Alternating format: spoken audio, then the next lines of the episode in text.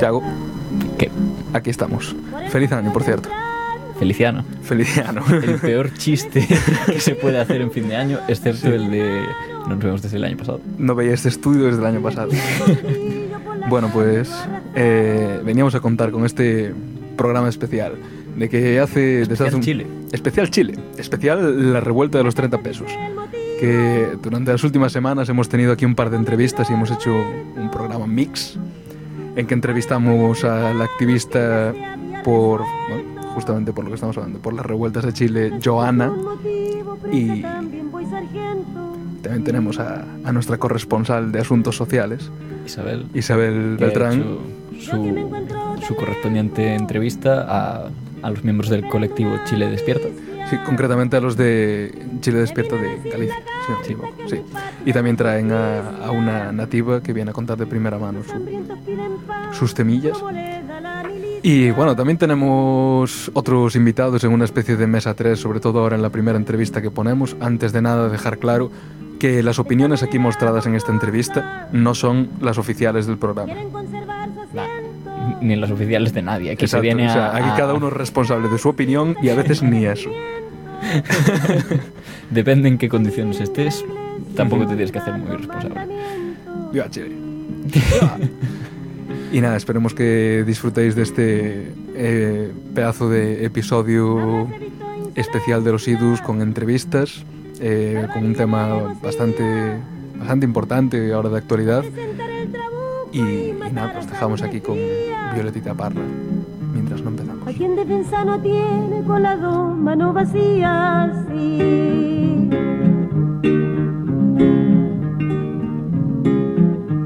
La carta que he recibido me pide contestación. Yo pido que se propague por toda la población. Que el león es un sanguinario en toda generación. Hola, buenas tardes. Estamos aquí en la Radio Calimera para entrevistar hoy a Joana, que viene de Valparaíso y quiere hablarnos de los sucesos que están ocurriendo en Chile durante los últimos meses, en lo que ha venido a llamarse la Revolución de los 30 pesos y hablarnos tanto de eso como concretamente de los eventos que ocurrieron en, en su toma en Valparaíso. Hola, encantado de, de tenerte en la Calimera. Mm, Hola, buenas. Eh, bueno, encantada yo también de que me hayan invitado y de que hayan movido todo esto. Ay, muy agradecidos, agradecidas en mi toma, de verdad, por todo lo que ha movido aquí el compañero. Ah, estuvo... sí. Joana, tú estuviste aquí ayer para unas conferencias en, en el SAR en que estuviste explicando todo esto y nos gustaría ahora pues dejar un poco un registro aquí para tanto poder publicarlo y que llegue a más gente como dejarlo para, para la posteridad en la Calimera y que nos cuentes un poco tu historia y luego añadimos también algo de contenido de lo que nos traes de, desde Chile, ¿vale? Bueno, soy pobladora. Hace un año y medio que me vine aquí al, aquí al, al País Vasco a estudiar, pero eh, vivo en una toma de terreno llamada Violeta Parra que se ha fundado hace 12 años y un poquito más por exmiristas eh, de, de presos políticos en dictadura, ya mayores, jubilados, que han fundado esta toma en el contexto este de no sé, de no tener un lugar donde vivir para mucha gente, ¿no? Que se da a nivel nacional y desde los años 60 en Chile, esta práctica de ocupar terrenos y construirte una casa con lo que tengas, a modo de no esperar nada, ningún subsidio ni... Y no esperar una ayuda de, de un Estado que seguramente no vaya a llegar. Claro, entonces ¿eh? es, la, es una opción eh, muy practicada entre los pobladores en Chile, en- no- tanto en la ciudad como en las regiones, es la capital, que ahora está criminalizada. De hecho, las últimas tomas que se intentaron fundar ahora ahí en Santiago, eh, por, a, a- a raíz de estas protestas y anteriormente han sido desalojadas y quemadas eh, estos últimos, este último mes. Ayer se ha quemado la última toma que estaba en Cernavia, una comuna periférica de Santiago llamada Macarena Valdés. Macarena fue una activista medioambientalista que la asesinaron. eh, En, honor a ella se ha fundado y bueno, eso les han desalojado las fuerzas, especiales y a vista y paciencia y con la prensa, ¿no? Eh, mostrando todo.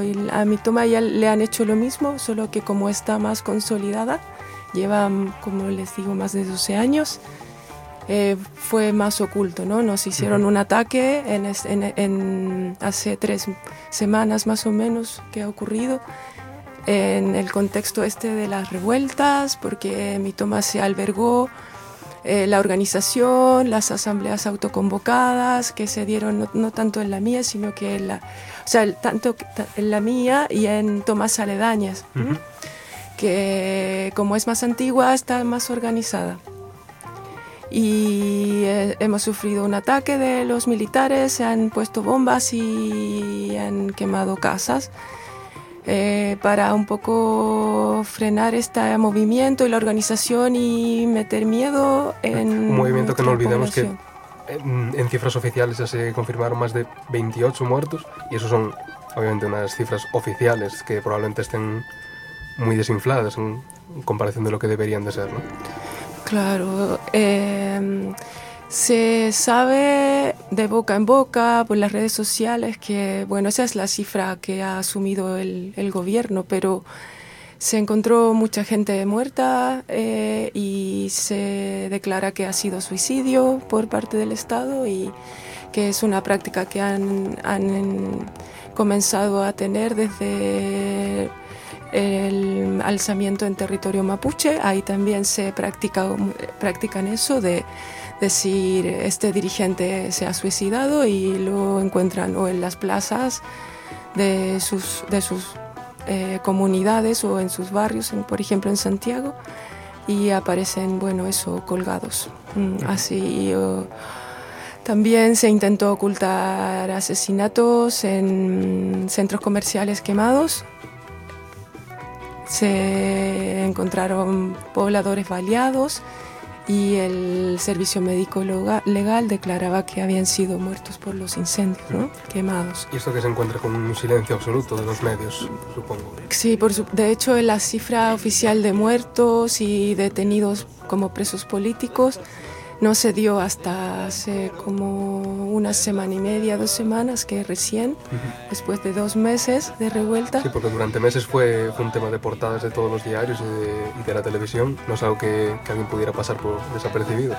Claro, y aún así no se daban las cifras, ¿no? Ni tampoco había bloqueo de la información y gente que había desaparecido en las poblaciones. Sobre todo fueron más afectados los pobladores de las comunas periféricas de Santiago, la capital, que fue donde comenzaron las revueltas, y de Valparaíso, porque son ciudades un poco grandes y conectadas. Sí. Me gustaría para, para, oyentes que puedan escuchar esto, que todo el mundo ha estado un poco atento a las noticias de lo que ha ocurrido en Chile, pero un poco lo que trasciende es que han sido unas revueltas prácticamente el resultado de una pequeña subida en las tasas de, del metro. Y yo estoy seguro, por, tanto por lo que se puede leer como por lo que nos has contado, que eso no, no deja de ser sino la gota que colmó el vaso. Si podrías explicarnos un poco más cómo, cómo se ha llegado a esta revolución de los 30 pesos, que aunque sean nada, 30 pesos. Claro, es este, esta alza del, del, transporte fue eso, la gota que rebalsó el vaso porque las demandas son antiguas. De hecho, desde la, el traspaso del poder de la dictadura. Sí, que eso fue en, en, el, 89. No es algo tan, tan lejano. 89, estamos hace 30 años que Hace 30 años, por eso se dice... Ha habido, ha habido, reformas en la Constitución así importantes desde... No, como eh, les decía ayer, la, hay, la constitución fue creada, la original, en el año 1833 por personajes ilustres y diputados, muy poquita gente, una comisión de más o menos 40 personas. Luego en el año 1925 también fue reformada por militares, una comisión de militares.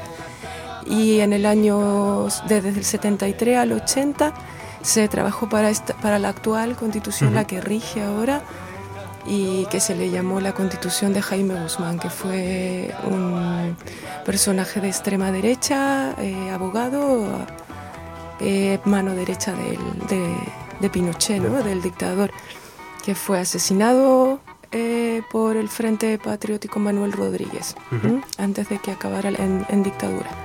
Entiendo entonces que estas protestas un poco van por el hilo de intentar reformar esa constitución, Derogarla completamente, se, se espera eso. que para principios de año va a haber una, una asamblea legislativa para cambiar la constitución. ¿no? Van a haber votaciones en, que es- van a estar dentro de las elecciones de parlamentarios ¿m? Ujú. y se regirá con esta normativa. ¿no? de, ujú. El tema es que mm, se ha hecho como un, un- un fraude con esta, eh, en este acuerdo de paz porque la, la reglamentación de, de las elecciones de diputados y senadores eh, impide la, la creación de listas de independientes. Entonces, como esta revuelta es de independientes, o sea, o no sea está ligada a partidos, Han aceptado cambiar la constitución, pero spoiler, todo el mundo sabe que va a ser la constitución que ellos quieran. la misma, porque no, se, pu- no pueden ingresar independientes a esta comisión. Aunque sean electos, es un fraude, porque van a, eh, van a invitar a votar a, a- a la población para que si aceptan o no la- el cambio, la derogación de esta constitución, pero sin ser parte de, ¿no? de la...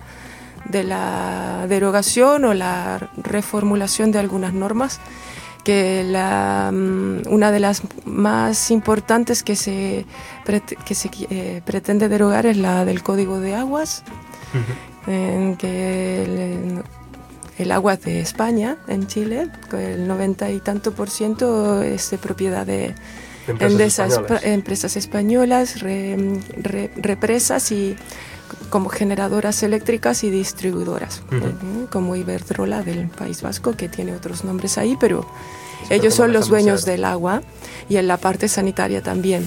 Entonces, eh, a- esta revuelta tiene que ver con eso, con la, con la intención y de, mm, de que se derogue esta norma y el agua pase a ser un, un bien público y para consumo primeramente y que como segunda prioridad tenga la generación y la, la producción de energía y distribución sanitaria. O sea, como que. Disculpa que me meta, ¿no? De- o sea, siempre que hablamos de los contextos, como la constitución, todos los problemas que están habiendo en, en- en tu país, ¿no? Últimamente. Y no es solo en tu país, es un, un proce- un proceso de, de- de ajustar una nueva tuerca al neoliberalismo. Y ustedes siempre fueron el, ca- el campo de experimentación del, del neoliberalismo, ¿no? Eh, simplemente una vida que acaba siendo una vida cotidiana ruin, inalcanzable, ¿sabes? un hartazgo generalizado en un, en un país en el que eh, nunca se dejó hacer las cosas realmente de forma... El pueblo sabe que, que- que la libertad no existe, la libertad que la democracia es una pantomima, realmente es una, una transición muy parecida a nuestro país, al fin y al cabo, un- un- una, muy similar, vamos, digamos, en épocas un poquito más tarde y tal, pero básicamente lo- una copia, ¿no? Sí. Y ese hartazgo en Chile está bien más demo- demostrado que aquí, que, que realmente no está pasando absolutamente nada, pero también el nivel de, de- de vida que hay cotidiano es muy difícil de aguantar algo así, ¿no? Digamos, eh, una gota que come, que come el vaso es, es esa subida del metro, que no es por la subida del metro No. tampoco la revuelta, pero Es el costo de vida que ha aumentado, eh, ¿no? La comida, lo básico y también por el... Sí, las limitaciones de libertades individuales, supongo. Y quiero decir, hay mucha gente que esté allí, ¿no? Muchos jóvenes que dirán, estoy harto de todo, no es solamente ni la Constitución, ni, ni es, es abajo Ni el Estado, que se vayan todos ya de una vez, Sí. que nos dejen eh, tranquilos, que no, que no nos sigan eh, reprimiendo y, y de- no- a- a- atacando las tomas y matando, ¿no? Porque Sí. Mm, Eso, sí, eso es que eh, tiene que ver eso con el sistema de también eso de salud, educación, que está todo esto lo porque con eh, el gobierno de Allende él pretendió que fue elegido por pobladores de tomas de terreno también, casi ellos llevaron al poder a, a Allende. Él había eh, hecho cambios enormes en todo lo que tiene que ver con el sistema de, ¿no? esto de asistencialismo y las condiciones habían mejorado enormemente. Entonces, como eso era, no era rentable, eh, ocurri- ocurrió el golpe de Estado y se cambió rotundamente ¿no? de, políticas sociales a políticas neoliberales. Entonces se privatizaron las empresas más estratégicas ¿no? y rentables. y entre ellos la educación, la salud y que en verdad mm, eso es- quizás se pudo eh, mantener y vivir porque, no sé, el pobre no tenía mucho acceso a la educación porque como la educación es para los ricos en Chile, Sí, tampoco le afectaba mucho. que están ahora implementando un sistema muy parecido al estadounidense, en el cual básicamente un estudiante, según entra al mercado laboral, entra con deuda. Sí, por, sí, así Por- es. Ujú. Un acceso a la universidad privativo en el cual necesitas pedir lo que se llaman préstamos estudiantiles. Pero Claro, al fin y al cabo pero- deja de ser una deuda que te compromete a trabajar según salgas y saldar una deuda. Sí, de hecho yo le debo al Estado millones de pesos y estudié um, en un, no sé, un técnico universitario, no, no, tampoco tengo ni un doctorado ni Sí, nada. Y de estoy endeudada de, de millones de pesos, mm, que me los cobran todos los años, como a muchas ahí. en- entonces, claro, eso te obliga a dejar un, un alto porcentaje de tu sueldo luego cuando trabajas devolver a pagarle como si fueras, a- como si hubieses comprado una propiedad, ¿no? Una, una casa. Sí. Eh, pero bueno, eso como que luego ahora eh, lo que ha estallado todo es ya eso, la miseria, ¿no? El hambre, la que, el, el- el ya no tener acceso a poder nutrirte, ¿no? Como, y la, la- la falta de, de techo, ¿no? La, y las condiciones laborales, eh, em, leyes antisindicalistas ni de, y de huelga que se han comenzado a, a- a implementar y a presentar en, la- en las cámaras. Entonces esto ya eh, son, son varias aristas, como lo decía, ¿no? que ha- Sí, que obviamente es un problema más complejo que, Sí, que lo que el- se puede llegar a vender así. el sistema, claro, de previsión que mm, se hizo dueño, ¿no? La familia Piñera, el hermano de Ujú. Piñera, que es el actual. Piñera, actual presidente, ¿no? Sí, Pres- sí. eh, primer ministro. No es el presidente, Presidente. sí, es presidencial el sistema en Ujú. Chile. Mm, Es el dueño de las, del sistema previ- previ- previsional y, bueno, no solo en Chile, ¿no? Él eh, implementó ese este sistema en Chile y como le fue muy bien, ahora lo, eh, se ha implementado en otros países de Latinoamérica y de hecho vive en Estados Unidos. Ni siquiera vive ahí. ¿no? Qué paradójico, ¿no? Eh, ujú. Bueno, pues Joana, eh, que viene aquí para, para poner voz a la gente de Chile, de Valparaíso, llega. eh, tengo entendido que vas a estar por Galicia durante unos días o por el noroeste ibérico, y, eh, hablando sobre esto en Vigo, en Coruña mañana, si no me equivoco. Sí. Cualquier persona que nos esté escuchando que no dude en, asistir a donde vaya a estar. Y ya un poco para ir cerrando, quería saber cuál es tu opinión sobre cuál va a ser la deriva de toda esta situación y si crees que puede haber alguna solución a la vista o si solo va seguir empeorando la, la situación en Chile. Mm, solución no, no se ve ahora porque el acuerdo de paz que se ha firmado y las promesas que hizo el gobierno al, a los dirigentes y a las asamble- asambleas de barrio que se organizaron eh, fue un- también fue un fraude. eh, han desconocido eh, cierto, el acuerdo finalmente porque se ha querido incluir cuotas de género y de pueblos originarios y de pobladores, ¿no? Así que fueran gente querida, no sé, las Mm. Sí, o sea, poblaciones que pudieran llevar a ser parte de esta Sí que comisión. no es, no, no es algo trivial, porque en Chile, si no me equivoco, de 20 millones de habitantes, en torno a dos y medio son, se identifican como nativos de, de diferentes Sí, sí, por supuesto. Los comparados. Entonces no se, ha, no se ha aceptado y esto quedó en nada. Y no sé, lo que se va a votar en febrero es, quieres o no que se cambie esta constitución, que se derogue o se reforme, pero no va a ser parte de la población de esta. Sí, va a ser nosotros o ellos. Ellos, bueno, ellos también somos nosotros, así que... Pero lo, lo que se ve es que hay fuerza, ¿no? Hay, eh, no hay miedo, es el miedo, aunque ha sido brutal la represión, muchas muertes, muchas muerta- muestras de, de- de que mira lo que te voy a hacer si, ¿no? Si continúas en esto, intimidación.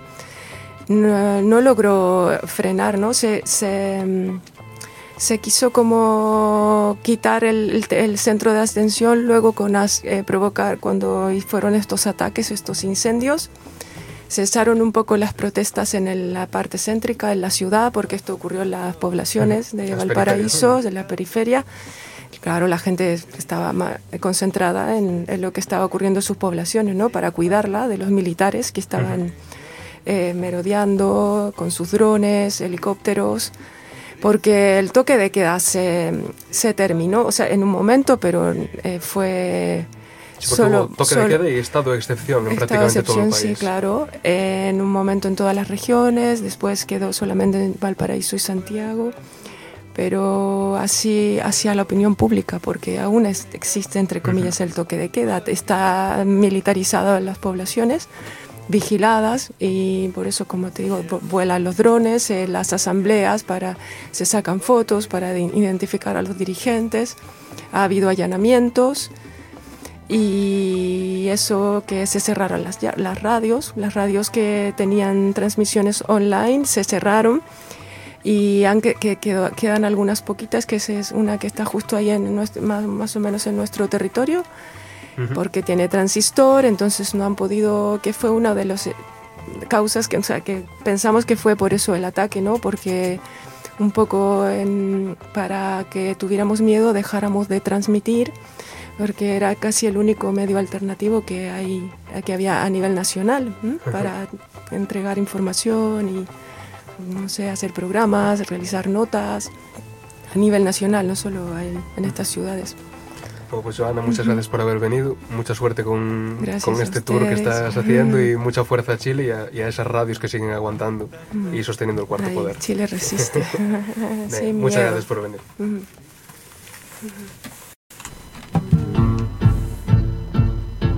Ya parte el galgo Y aquí Víctor Jara. Espero que esperamos que os haya gustado esta entrevista a Joana y también con una intervención de, de Chuchu. La verdad es que estamos bastante contentos con que haya venido aquí y bueno, como decíamos, Y tenemos más. tenemos más. Acaba la cosa aquí. Ahora por parte de, de nuestra querida Isabel, que, que Sí, la tenemos hacía, de corresponsal de temas sociales. le hacía ilusión. Le hacía ilusión, lo hizo muy bien. Esperamos que, que os guste tanto como nos gustó a nosotros montarlo. La verdad eh, es una entrevista, en este caso ya no a tres, sino a cuatro. Sí, eh, cada vez se complica más. Cada vez se complica más, necesitamos espacio. Donad al Patreon. Que, que no tenemos. Que no tenemos Patreon. Seguidnos en las redes. Ah, espera, eso es después. Bueno, pues os dejamos. O ahora también. Seguidnos siempre. Seguidnos siempre por la calle y os dejamos con La entrevista y con Víctor Jara. y con Víctor Jara. y queman los cobertizos. Ya parte la cabalgata, ay que haremos, ay que haremos, exterminando chilenos, ay que haremos, ay que haremos. Maldita sea la hora y el oro que se deshizo y para que nos vinimos de nuestro Valparaíso. Ya parte la cabalgata ay que haremos ay que haremos exterminando chilenos ay que haremos ay que haremos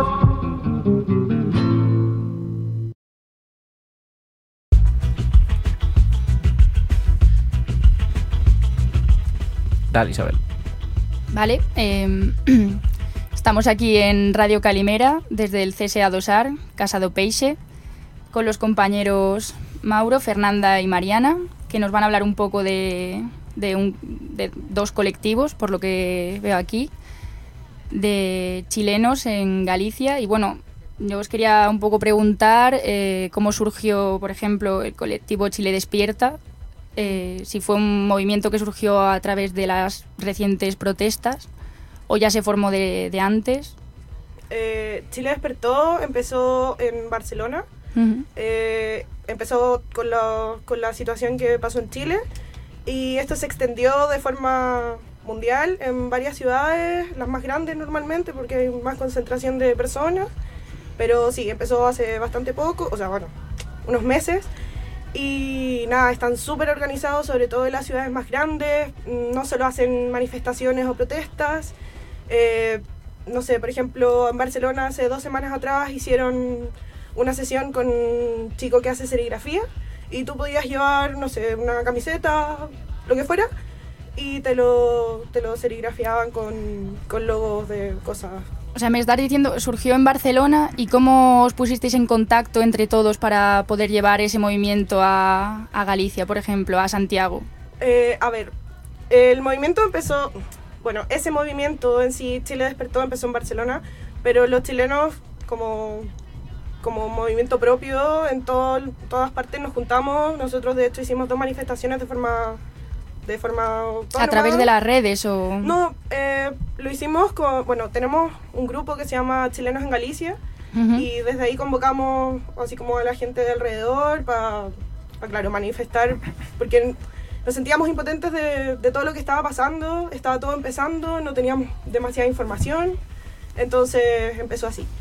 Y un poco como rollo difusión no claro. Informativo. Sí sí era eso eh, carteles en varios idiomas y, y, bueno, dar a conocer, porque había mucho silencio por parte de la prensa y eso. O sea, que puede que también el propósito fuese un poco crear un sentimiento identitario, ¿no? Entre los chilenos que había como desperdigados, ¿no? Sí, sí, sí, obvio. Totalmente. Y aparte que nosotros somos muy parecidos en ese sentido a los gallegos, que tenemos esa, como ese sentimiento ahí de, de búsqueda siempre de, de Sí. lo nuestro. Entonces, sí, fue, por ahí totalmente. Y bueno, que creo que era por parte de este colectivo. Yo tuve la oportunidad de asistir a una concentración que hubo en Plaza Cervantes hace unos, un mes o El un mes o dos. 28 de octubre me parece que fue por así. Sí, eh, me gustaría que me comentases un poco qué, qué tipo de actos se, se han hecho en conjunto Eh, para ah, movilizar a, a la población y concienciar un poco a todo aquel que quiera enterarse de lo que pasa mm, actualmente en Chile. Bueno, eh, más que nada, o sea, bueno, la base es la difusión por redes sociales siempre, porque es la, como la herramienta más fácil Sí, actualmente. y más rápida. Eh, pero también en estas concentraciones que hicimos, hicimos dos. Una primero en Obradoiro, que nos acompañó la Facultad de Filosofía.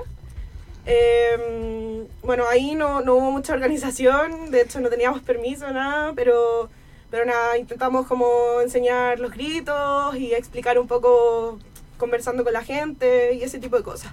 Y ya en Cervantes nos preparamos un poco más, los carteles que te decía, teníamos una chica que, bueno, hablaba inglés o otros idiomas para explicar a Claro. los peregrinos y eso, pero O sea, que Eh, aparte era como un acto de, de muestra no solo a la propia población de Santiago, sino también a todos los extranjeros que están pasando a menudo por aquí sí, y sí. que contemplan la ciudad desde un punto de vista turístico, pero sabiendo que hay, hay movimientos sociales. Claro, sí, es que es la idea, porque al final, como te digo, la, la difusión que había en ese momento y la que sigue habiendo es muy poca, es muy básica, eh, está muy tergiversada, entonces, eso. Muy bien. ¿Y tuvo algún tipo de repercusión? ¿Notasteis una gran respuesta del público o fue algo más bien modesto? En la primera eh, llegó muchísima gente, muchísima gente.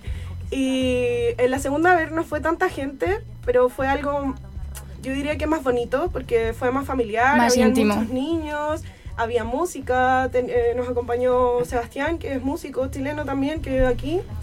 Y, mm, y nada, estuvimos cantando canciones chilenas de protesta, como De Víctor Jara y, Sí. Violeta Parra. Sí, ya, pues, Sol y Lluvia y Sí. muchos más que, que, claro, generan un sentimiento de unión y además llaman la atención a la gente. Y No, la música es bastante importante para crear ese sentimiento identitario que puedas relacionar con un movimiento social. Sí, sí. sí.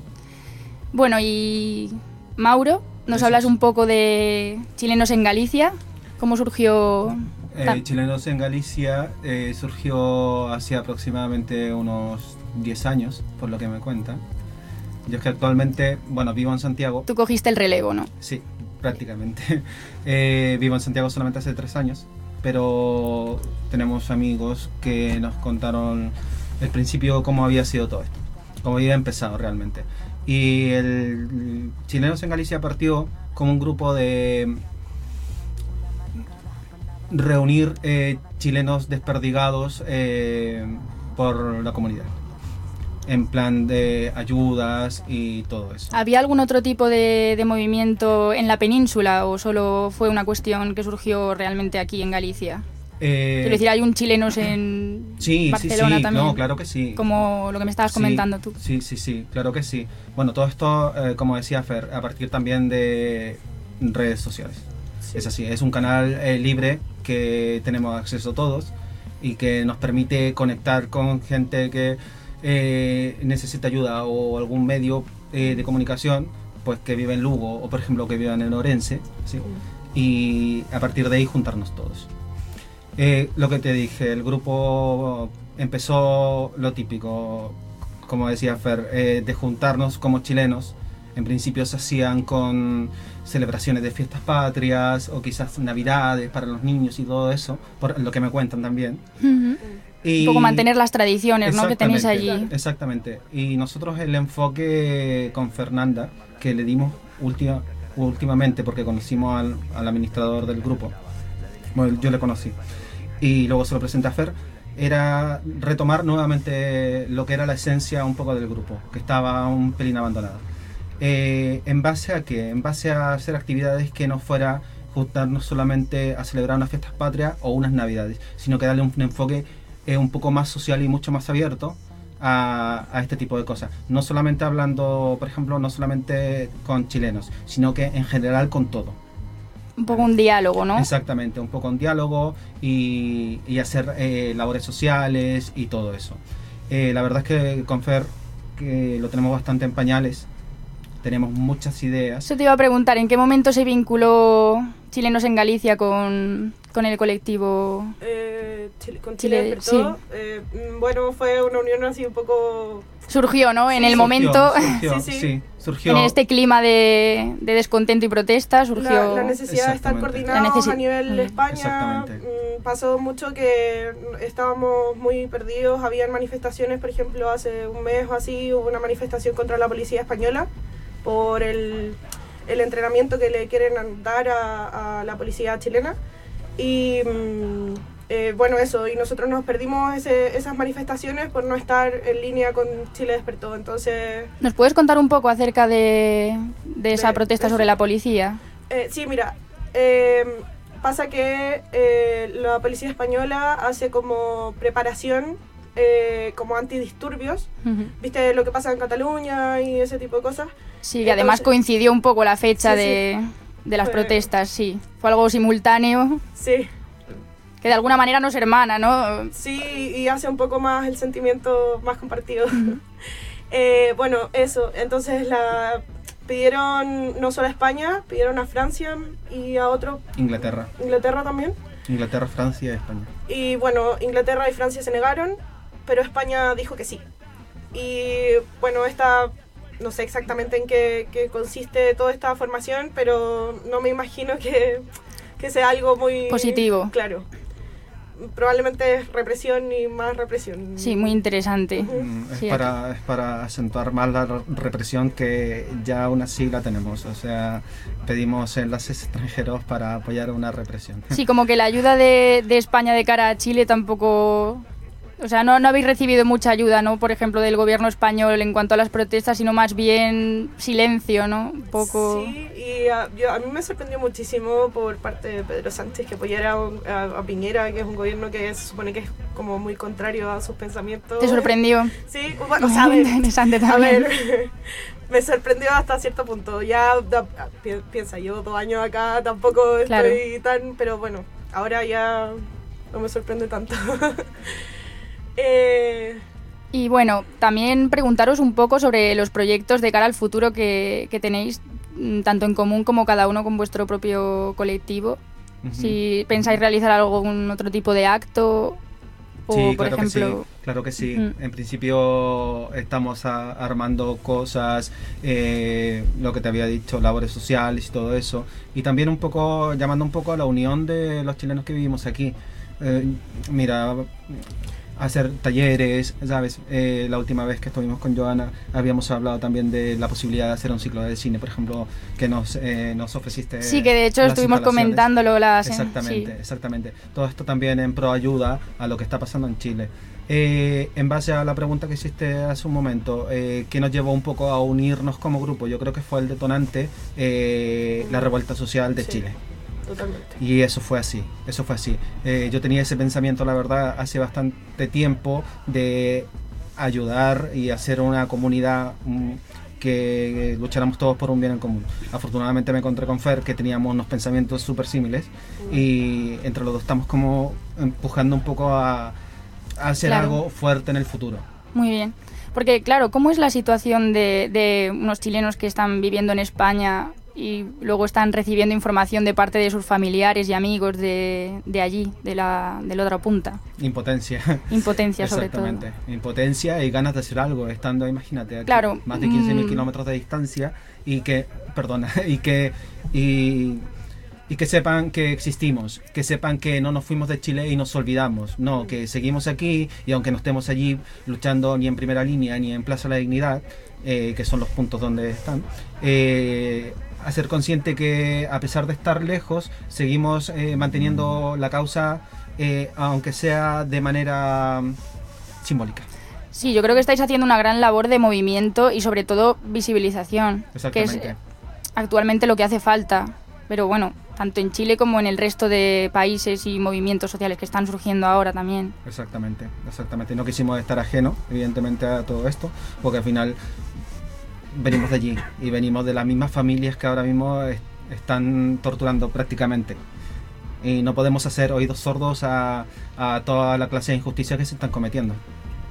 Por supuesto. Y bueno, mañana va a haber un acto, ¿no? En, aquí en Santiago, en la sala Malatesta. Exactamente. Si nos podéis comentar un poco Wow, eh, la organización de, de ese acto, que creo que era en favor de, de Joana, ¿no? De la Joana. compañera que tuvimos aquí Sí, hace unas de- semanas. Perdón. ella es de Valparaíso, eh, vivía en una toma, no sé si saben lo que es una toma. mm, Sí, eh, nos estuvo comentando ella en la charla que hizo aquí. Una, una toma de terreno, como un poco parecido al- a hacer una ocupa, por decirlo de una forma. Eh, y bueno, esta toma se quemó eh, durante las protestas, la quemaron los carabineros, la policía chilena. Y, y nada, eso, que todo este evento se generó a partir de ella y amigos de ella, que nosotros, de ver, yo por lo menos estoy así como sorprendida, enamorada de la situación, porque no pensé que iba a tener tanta acogida. Tanto apoyo. Sí. Eh, nada, lo encuentro súper bonito. Bueno, y eso, que, que esto todo va a beneficio de, de, ese, de ese lugar para reconstruir y, y para financiar también el movimiento que, que siguen en ello. Exactamente. Nos Ujú. parece maravillosa la, la acción que tienen ustedes. Sí. Sobre todo que encontréis un espacio aquí en Santiago, una ciudad tan pequeña para poder realizar vuestros, Sí, sí, vuestros actos y vuestros Y nos no sé, sorprende gratamente. nuestras labores de apoyo también a vosotros desde aquí. Exactamente, nos sorprende. Igual también nos hace sentirnos a nosotros como parte de, de, de una ayuda, ¿no? De Claro un sentimiento también de hermandad hacia vosotros.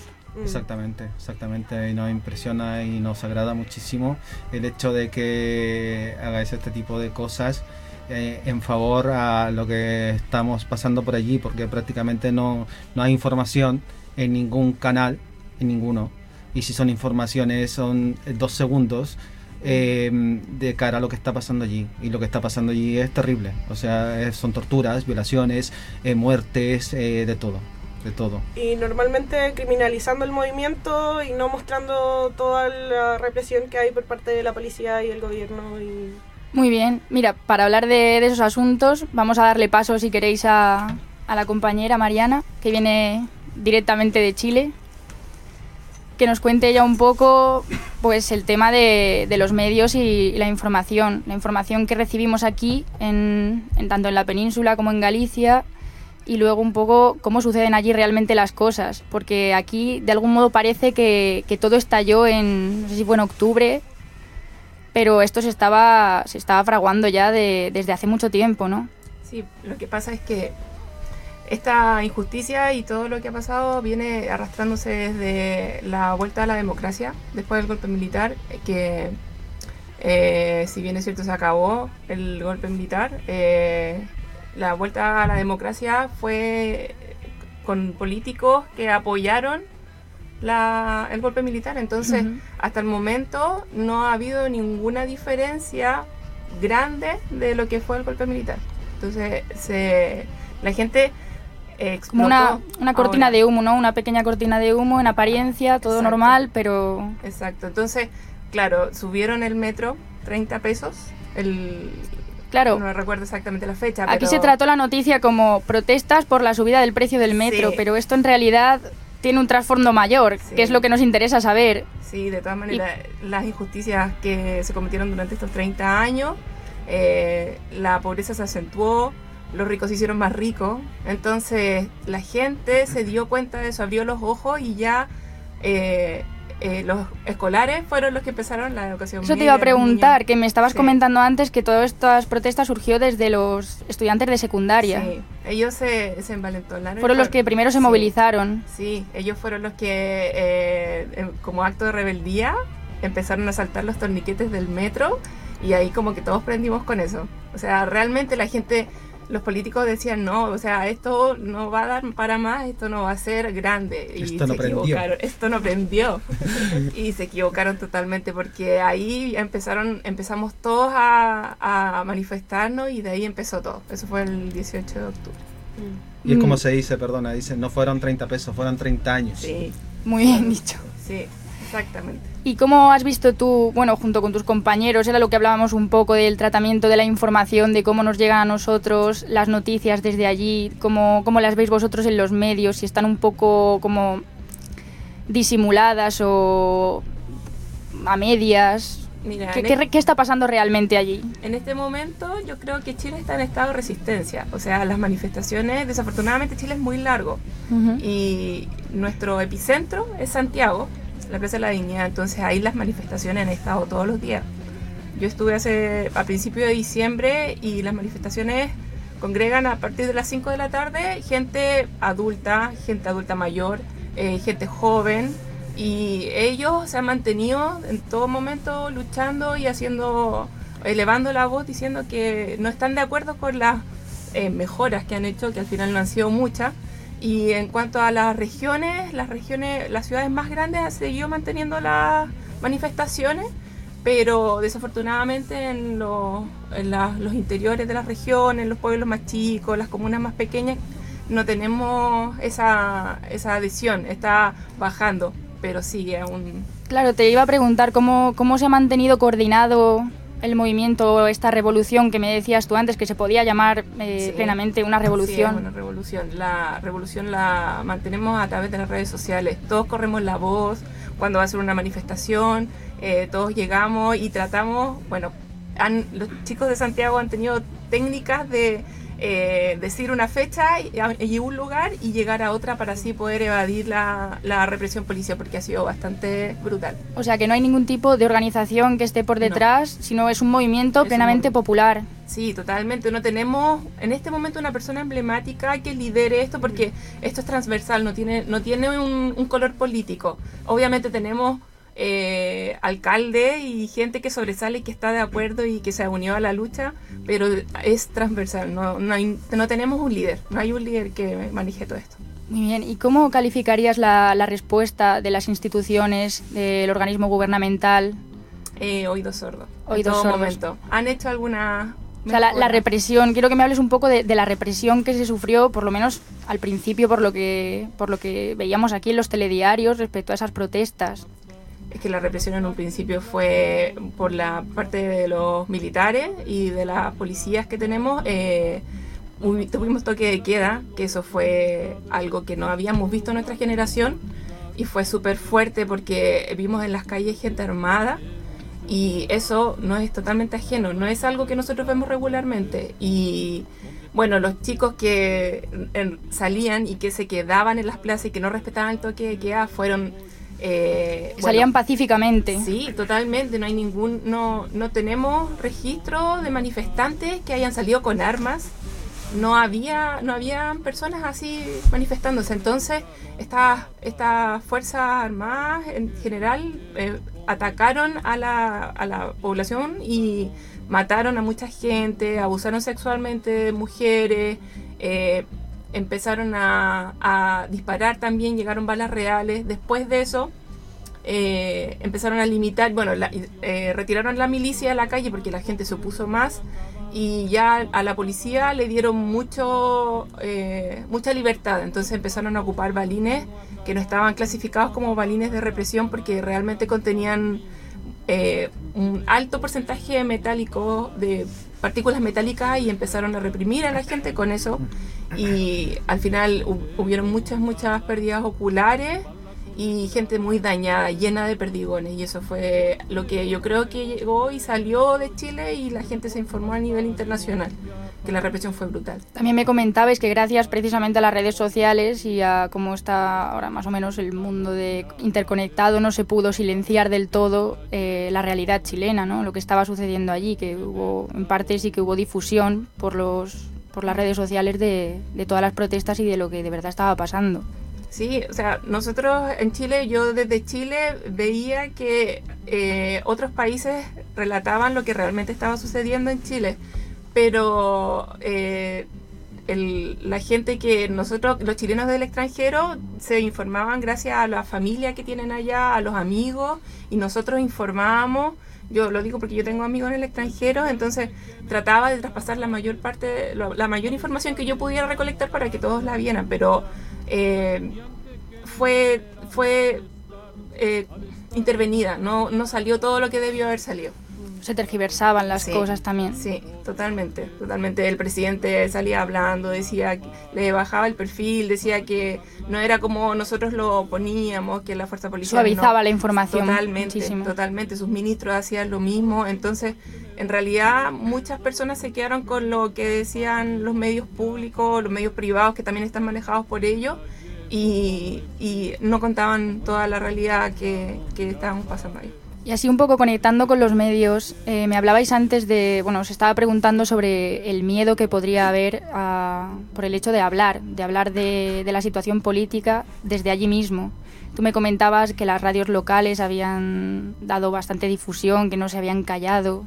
Sí, hay, medios, en un principio los medios daban mucha información respecto a la represión policial.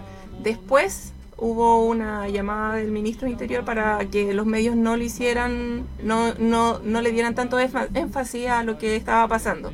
Bajó un poco, pero los medios, eh, los otros medios que eran los que nosotros podíamos tener a mano, que eran los medios independientes, ellos realmente daban la información y gracias a ellos nos pudimos mantener conectados como país para poder seguir eh, unidos, porque ellos al final nos querían separar. Ese era el fin. Eh, desor- des- descoordinaros de alguna manera, ¿no? Hacer que perdieseis un poco la fuerza para, para poder manteneros ahí en lucha. Así es. Muy bien, y ahora de cara al futuro, estamos viendo que hay un proceso constitucional que Ujú. se plantea para abril. ¿Cómo, cómo ve el pueblo chileno ese proceso? ¿Con esperanza? ¿Con, con un poco de escepticismo? Yo creo que escepticismo es la palabra, porque si sigue el proceso y tenemos a los- a la- al Congreso con los mismos parlamentarios, no va a llegar a ningún lado. O sea, nosotros no vamos a tener una, una constitución favorable ni con los cambios que queremos, porque desafortunadamente son los políticos que están ahora los que quieren que se mantenga todo tal y como está, los votos se han visto, se ha visto que ellos son los que se oponen, fueron los que supuestamente estaban a favor de la gente y nos dimos cuenta y ahí se sacaron las caretas y supimos quiénes eran en realidad. Sí, leí en un periódico online hace poco que, que estaban intentando como quitarle hierro al asunto de la importancia que puede tener una nueva constitución en un país. Sí, sí, o sea, ellos han tratado por todos los medios de bajarle eh, la importancia y decir que es una tontera tratar de cambiarla, pero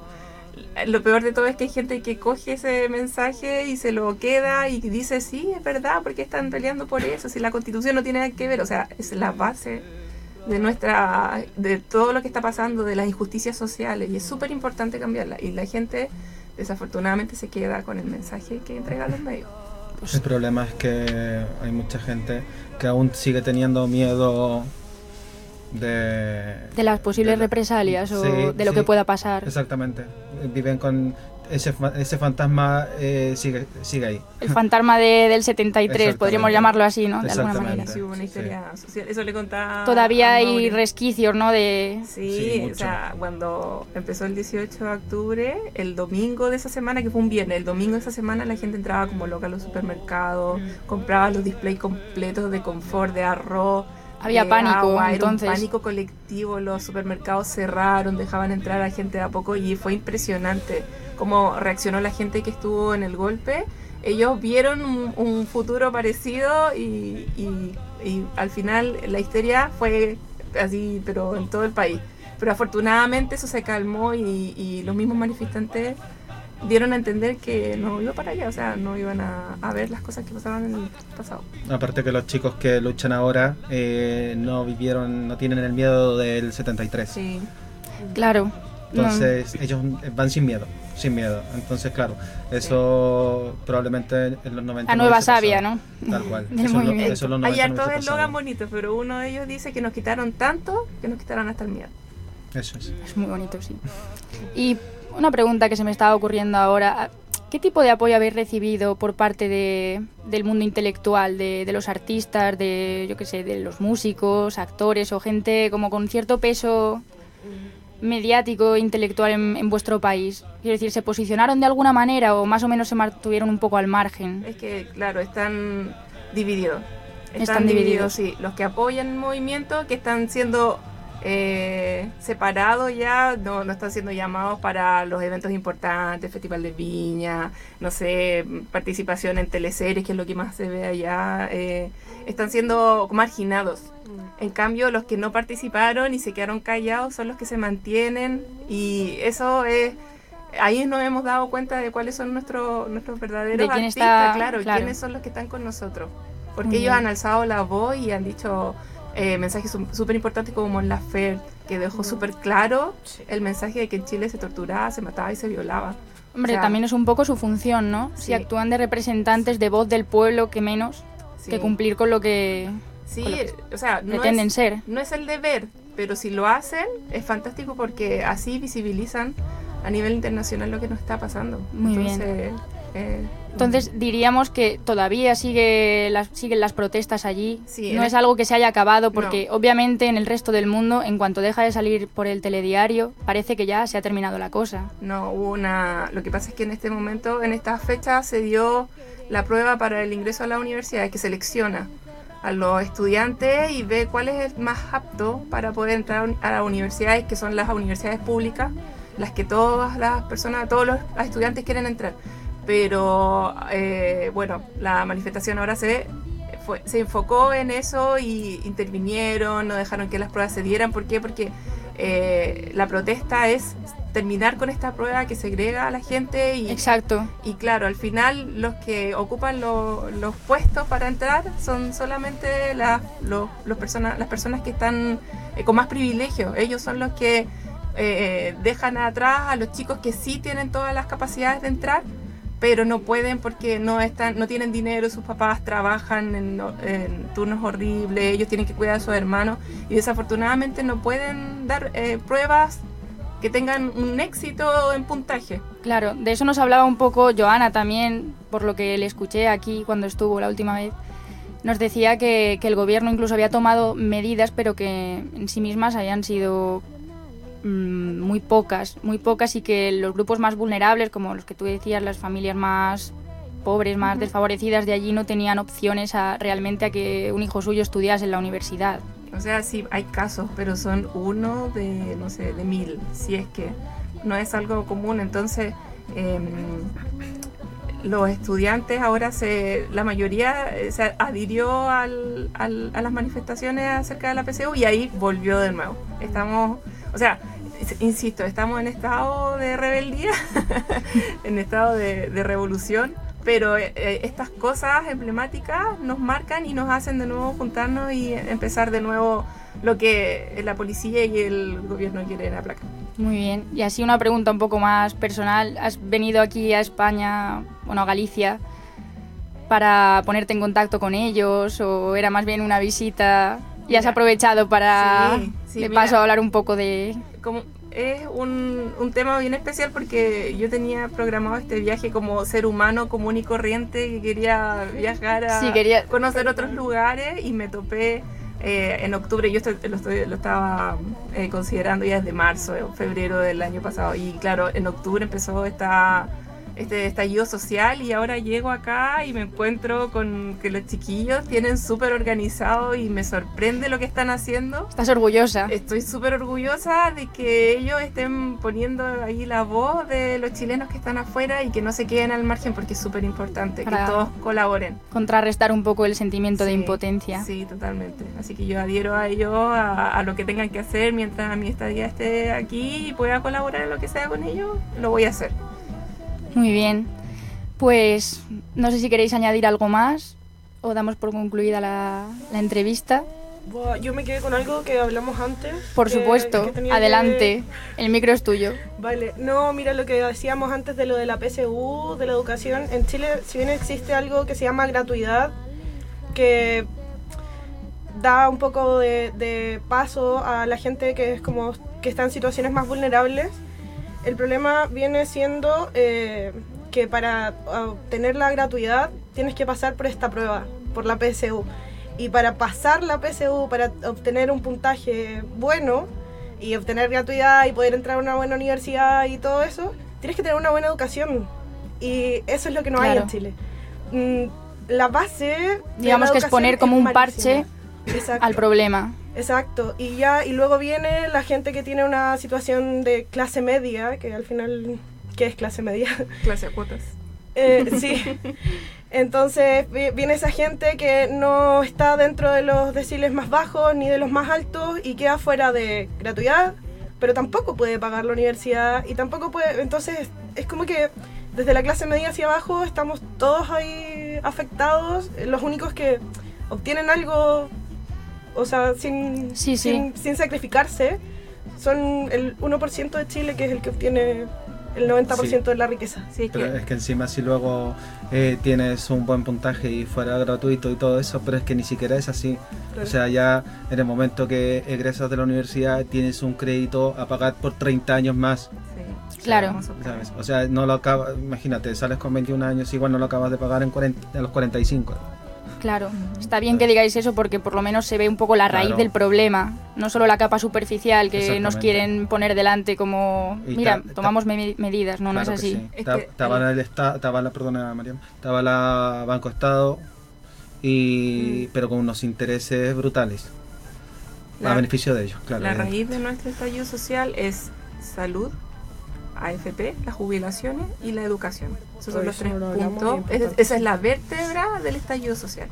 Es básico para un estado Eso de es- bienestar, ¿no? exactamente. Entre Eso- comillas también. Eso es lo que estamos, por lo que se está luchando. O sea, todo esto que se ve es solamente para tener dignidad en esos tres puntos, porque eso no se tiene en este momento. Porque allí, por ejemplo, el tema de seguridad social no existe. Ahí es una asociación de fondos de pensiones, que es lo que se llama FP, que se Ujú. impuso en gobierno de dictadura. Y, y vas cotizando, eh, pero prácticamente no lo llegas a cobrar nunca. Y en un momento dado, por ejemplo, que eh, eh, la clase media no suele tener ahorros de imprevisto o lo que sea, y tienes una enfermedad mortal o lo que sea, y no puedes sacar ese dinero ni siquiera para operarte. Un dinero que es tuyo. Ya, Mm, muy grave. Pasa mucho que también estas empresas que recogen tu dinero mensualmente, eh, se, se descubrió hace unos años que con todas las ganancias que tienen, al final lo que tú recibes de eso, no, no recibes lo que tú juntaste.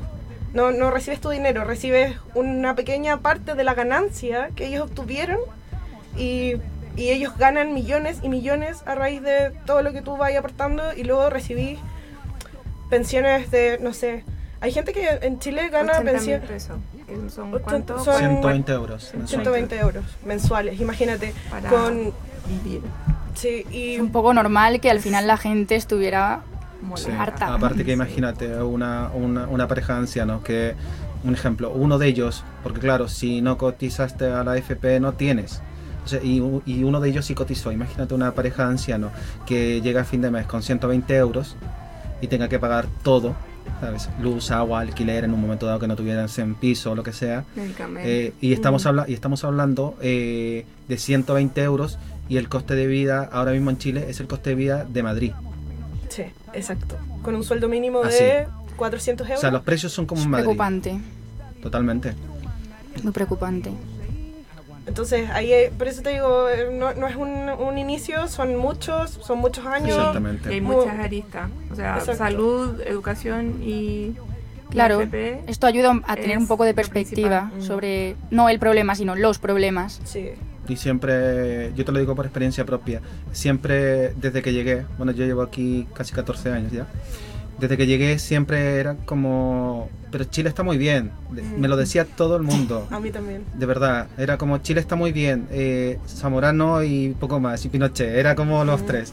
Y decían, bueno, sí, y siempre tratándoles de explicar, pero a ver, eh, Chile no está bien, es lo que quisiesen mostrar ellos al exterior que estaba bien. Y como lo decía Piñera, ¿no? Decía, es que Chile es un oasis, un oasis. La buena propaganda, ¿no? Exactamente, muy buena propaganda. Pero luego, eh, eh, allí no es así. No es así para nada, en absoluto. Eh, él probablemente esté hablando de su círculo un 2%, pero luego es que es miseria. Pues para eso estamos aquí, para Eso es. destapar toda esa miseria y visibilizar. Ojo que eso de Chile es un oasis, el, pa- el país de Latinoamérica más seguro, lo dijo un mes antes de todo lo que pasó.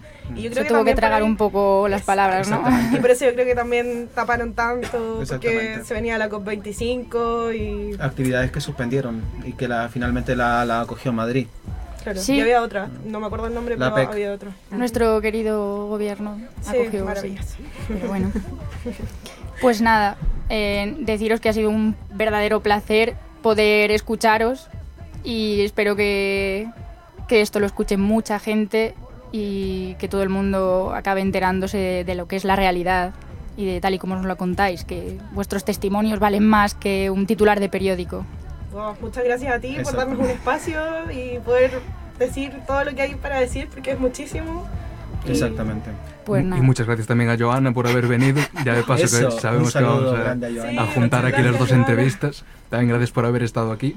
Y, y volved siempre que, que queráis hacer gracias. aquí Sí, este es vuestro, vuestro espacio también. el Muchísimas update. gracias. Al fin y al cabo es donde tenéis para, para poder hablar y que os escuche todo el mundo. Sería bastante interesante que de cara al futuro pudiésemos hacer actividades en común porque yo creo que tenemos todo un fin que es un fin social eh, tremendo y contar también con nuestro apoyo, aunque recién estamos empezando a retomar un poco todo esto, pero supongo yo que al paso del tiempo pues tendremos muchísima visibilidad y muchísimas actividades y contar con ustedes y que ustedes cuenten con nosotros para poder hacer cosas buenas, como digo yo. Muy bien, pues será un placer. Muchas gracias. Muchas gracias.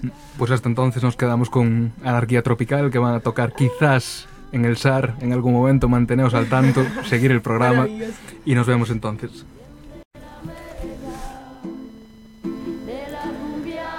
A Juan le encantan los paréntesis Sí, me encantan los programas y pare- quiere cerrar esto oficialmente a pesar de que nos acabamos de despedir. Sí, pero esto se ha hecho a posteriori.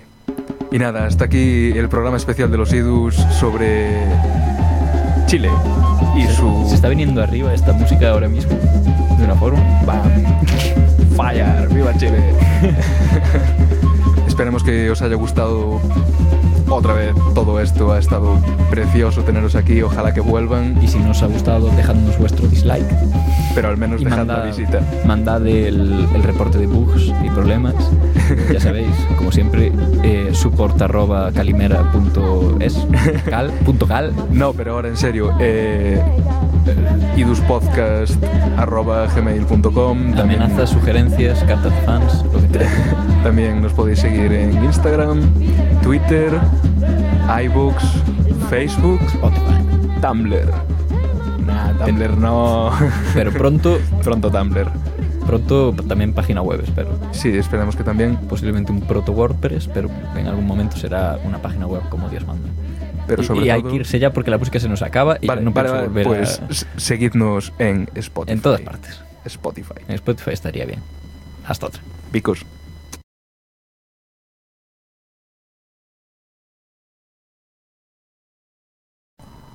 Que no, que hoy no hay hidden track. ¿Acaso no es esto un hidden track? Oh.